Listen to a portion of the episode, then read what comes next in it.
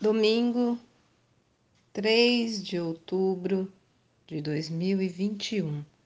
A leitura do texto bíblico está no livro de Mateus, capítulo 20, dos versículos 29 até o 34.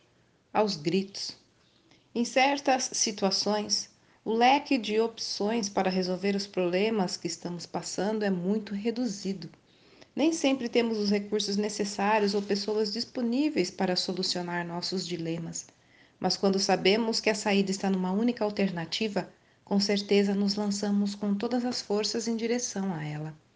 Quase no final do seu ministério, indo a Jerusalém, Jesus passa pela cidade de Jericó, acompanhado de uma grande multidão.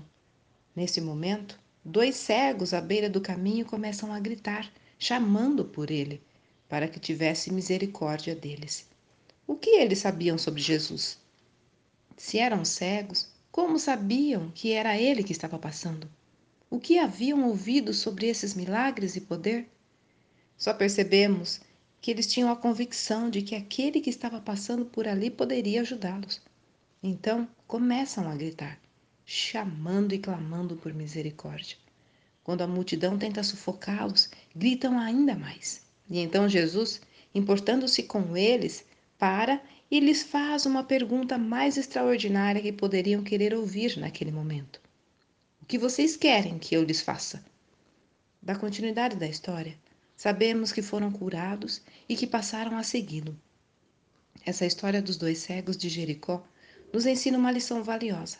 Precisamos entender que em muitas situações da nossa vida, talvez em quase todas, não há outra solução senão a presença e a ação poderosa de Jesus Cristo. Ao percebermos isso, não há outra coisa a fazer senão clamar pela sua compaixão. E se alguém tentar nos calar ou dizer que não vale a pena, o melhor que se pode fazer é gritar ainda mais. Tenha certeza de que Jesus o ama e se importa com você, independentemente do que você esteja passando. Olha, nas situações mais fáceis, precisamos da graça de Deus nas situações mais difíceis, sua graça nos basta.